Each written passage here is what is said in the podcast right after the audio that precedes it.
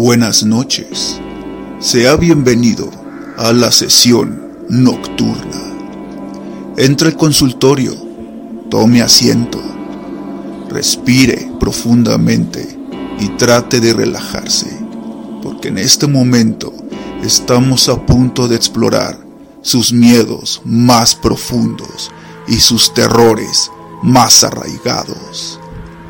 ¿Se siente usted preparado para conocer el mundo del más allá y de lo desconocido? Si es así, adelante.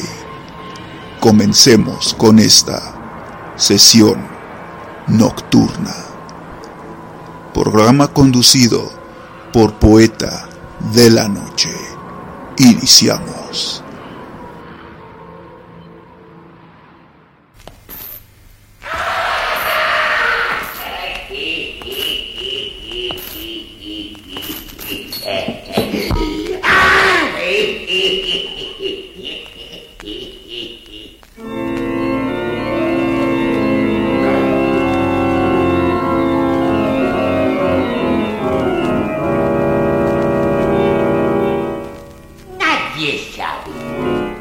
Nadie supo.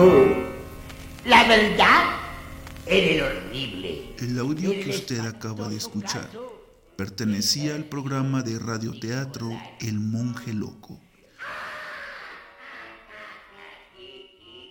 Uno de los primeros programas de radioterror en México. En la sesión de esta noche nos vamos a remontar al pasado y profundizaremos en aquellos programas de radio que formaron parte de su infancia o juventud. Sea bienvenido a una sesión nocturna. Tome asiento y hablemos de sus miedos más profundos. Hablemos sobre los mejores programas de radio terror. ¿Tiene usted miedo de recordar estos programas? La narración oral es una técnica para compartir ya sea anécdotas personales de otras personas, leyendas o relatos fantásticos utilizando medios artísticos, ya sea entonar la voz, ambientar, caracterización de personajes, etc. La historia se comparte con un público que nace en las comunidades más remotas, quienes a su vez comparten el relato a otros. En el género del terror, la narrativa de miedo son las predilectas, siendo compartida por diversas clases sociales. De historias que se comparten en reuniones, fiestas y también alrededor de las fogatas, se convierte en una tradición al ser compartida con diferentes generaciones, hasta que en el siglo XX evoluciona a la radio. El radioteatro era el concepto que se manejaba en las estaciones de radio en la década de los 20 en el siglo XX. Consistía en una historia narrada por un locutor o actuada por actores de teatro que se encargaban de manejar los tonos de voz, efectivos para darle realismo a las historias. Acompañado de efectos de sonido, el radioteatro impulsaba a los radioescuchas a imaginar los acontecimientos. De aquí surge la radionovela, una novela compuesta por capítulos que se narraban en cada episodio. Se manejaba la narrativa fantástica, histórica, ciencia ficción, drama, detectivesco y por supuesto el horror.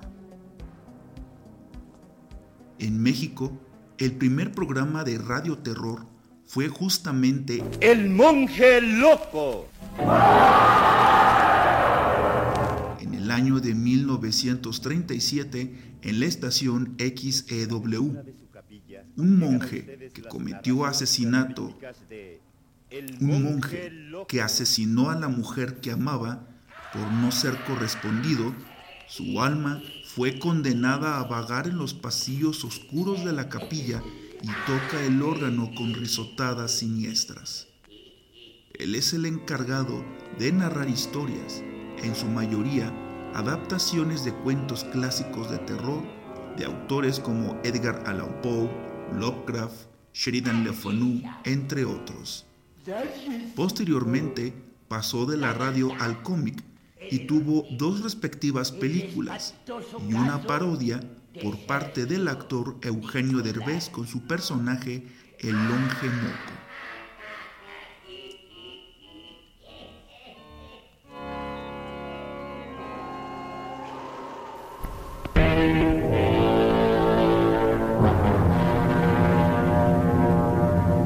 No es el miedo, no.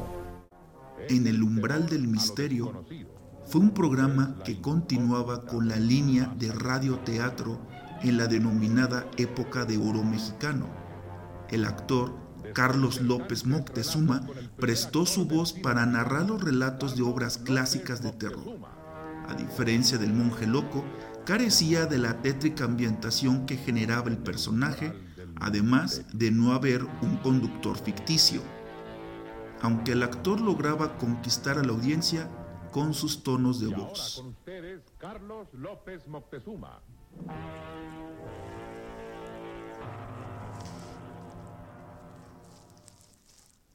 A principios de la década de los 90, en la ciudad de Guadalajara, la radio terror evoluciona y comienza a transmitirse un programa de radio que serviría de base para otros.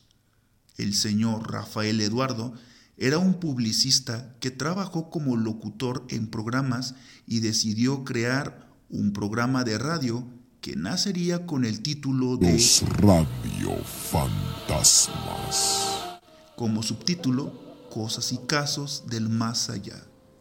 El programa consistía en invitar a la audiencia a compartir relatos de miedo, sobre todo de fantasmas. El público marcaba a cabina y las historias serían en vivo. Además, preparaban audios donde contaban leyendas de Guadalajara, como el Panteón de Belén, el Naranjo del Convento, la tumba del vampiro, entre otras historias. El señor Rafael poseía una tienda esotérica llamada Kundalini, que servía para realizar propaganda de sus servicios a través del programa ofreciendo productos. Cuando salió en los primeros años, en aquel entonces no había mucha apertura a la temática del programa a causa de las creencias católicas de considerar malo o pecado es escuchar a los radiofantasmas. Por desgracia, no contaban con una radiodifusora de planta y transmitían por AM. Permanecían temporadas en alguna estación como Radio Asir o Radio Fórmula, por lo que su alcance era locatario. El programa paró transmisiones en el año 2005 y en temporadas volvían a transmitir en estaciones de radio por internet. El programa fue plagiado por una radiodifusora a nivel nacional y se trata de un programa que vamos a mencionar a continuación. Historias que surgen del más allá, de lo desconocido, de lo sobrenatural. Soy Juan Ramón Sáenz, esto es La Mano Peluda. A mediados de los 90 surgió un programa radiofónico que tomó como base a los radiofantasmas. Comenzó simplemente como La Mano Pachona en Radio Fórmula, pero como un espacio breve hasta que empezó a ganar más hasta tener su propio programa renombrado La Mano Peluda. Rubén García Castillo fue el primer conductor que tuvo el programa. Después entraría el conductor que generó mayor rating en el programa, Juan Ramón Sáenz. Se transmitía de lunes a viernes de 10 a 12 de la madrugada. Juan Ramón logró aumentar la audiencia con la publicidad invertida en supuestas investigaciones paranormales en lugares donde se suscitaban las historias de la audiencia.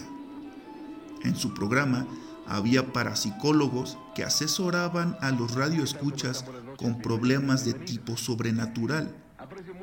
Como parte de la propaganda, se publicaron tres libros bajo la autoría de Juan Ramón Sainz con los títulos Aquí se respira el miedo, historias ocultas de la mano peluda y posesiones diabólicas. La trilogía se basaba en experiencias del locutor y relatos que nunca llegaron a publicar en la radio. Más de una década permaneció en el programa hasta que fue sustituido nuevamente por Rubén García Castillo. Y se desconocía la causa por la que salió Juan Ramón. Con la llegada del locutor finalizó la publicidad y las investigaciones, decayendo el programa además del temperamento de Rubén García que no ayudaba a la ambientación. Algunos radioescuchas se quejaban de que Rubén era poco carismático y siempre pretendía acabar con la historia lo más rápido posible. Mientras tanto, Juan Ramón fue solicitado para el programa Frío, con la misma temática y competía en el mismo horario. En el año 2011, lamentablemente, falleció el locutor Juan Ramón Sáenz a causa de una infección gastrointestinal. De acuerdo con los medios de comunicación, su muerte ocurrió poco después de haberse entrevistado con Josué, un joven al que conoció en una llamada en el programa y aseguraba que tenía pacto con el diablo al tiempo que era miembro de una secta satánica. Si alguien lo saludaba de mano sería víctima de alguna maldición por lo que muchos atribuyeron su muerte al encuentro con este joven. En el año 2018, el programa de la mano peluda fue suspendido y quedó fuera del aire. Pero Rubén García llevó a cabo otro proyecto llamado Historias del Más Allá, y Georgina Avilés realizó la mano peluda investigación. En el 2021 falleció el conductor Rubén García, dejando un gran legado con este programa que muchos también se inspirarían para poder formar el suyo. En 1998, Radio Universal realizó un especial de Día de Muertos publicando una sección llamada Historias de Terror. Nuevamente, el radioteatro resurgió con la temática. Trataban de episodios de corta duración basados en leyendas o casos paranormales sucedidos a personas. Combinaban entrevistas reales y también actuaban acompañando de efectos especiales. En el 2004, en Chile, se estrenó en Radio UNIAC un programa llamado Ciudad Maldita, programa que rescataría el concepto de radioteatro. Estaba enfocado en el ámbito de lo paranormal. Fue conducido por Víctor Saavedra e iniciaba el programa con una temática especial y finalizaba con un relato narrado por él mismo. De las historias más famosas fue la casa embrujada de Santa Filomena, con uno de los finales más aterradores que se hayan escuchado en una estación de radio. El programa, desgraciadamente, finalizó.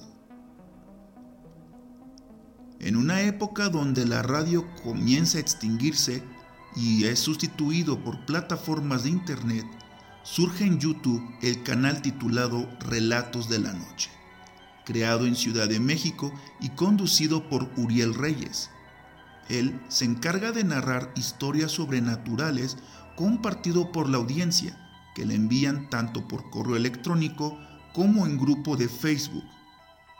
El programa inició en el año 2013 y aún sigue vigente.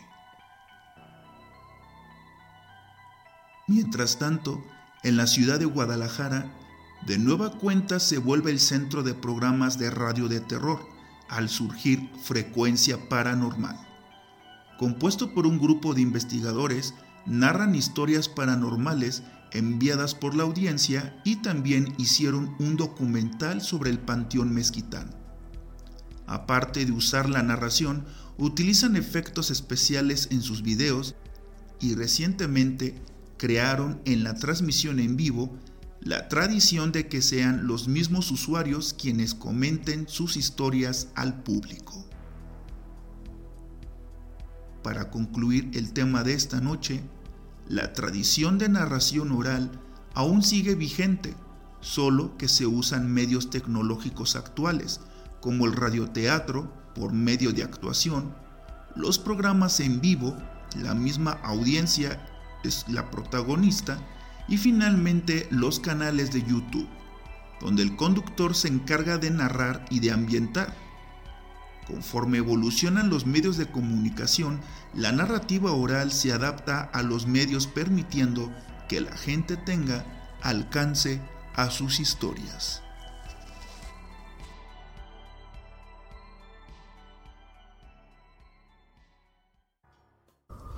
Después de escuchar este relato, esperemos que pueda usted conciliar el sueño y dormir tranquilamente. ¿O sí? Lo espero aquí en mi consultorio, en nuestra sesión nocturna, los jueves a la medianoche. Le deseo buenas noches. bueno, si es que puede descansar.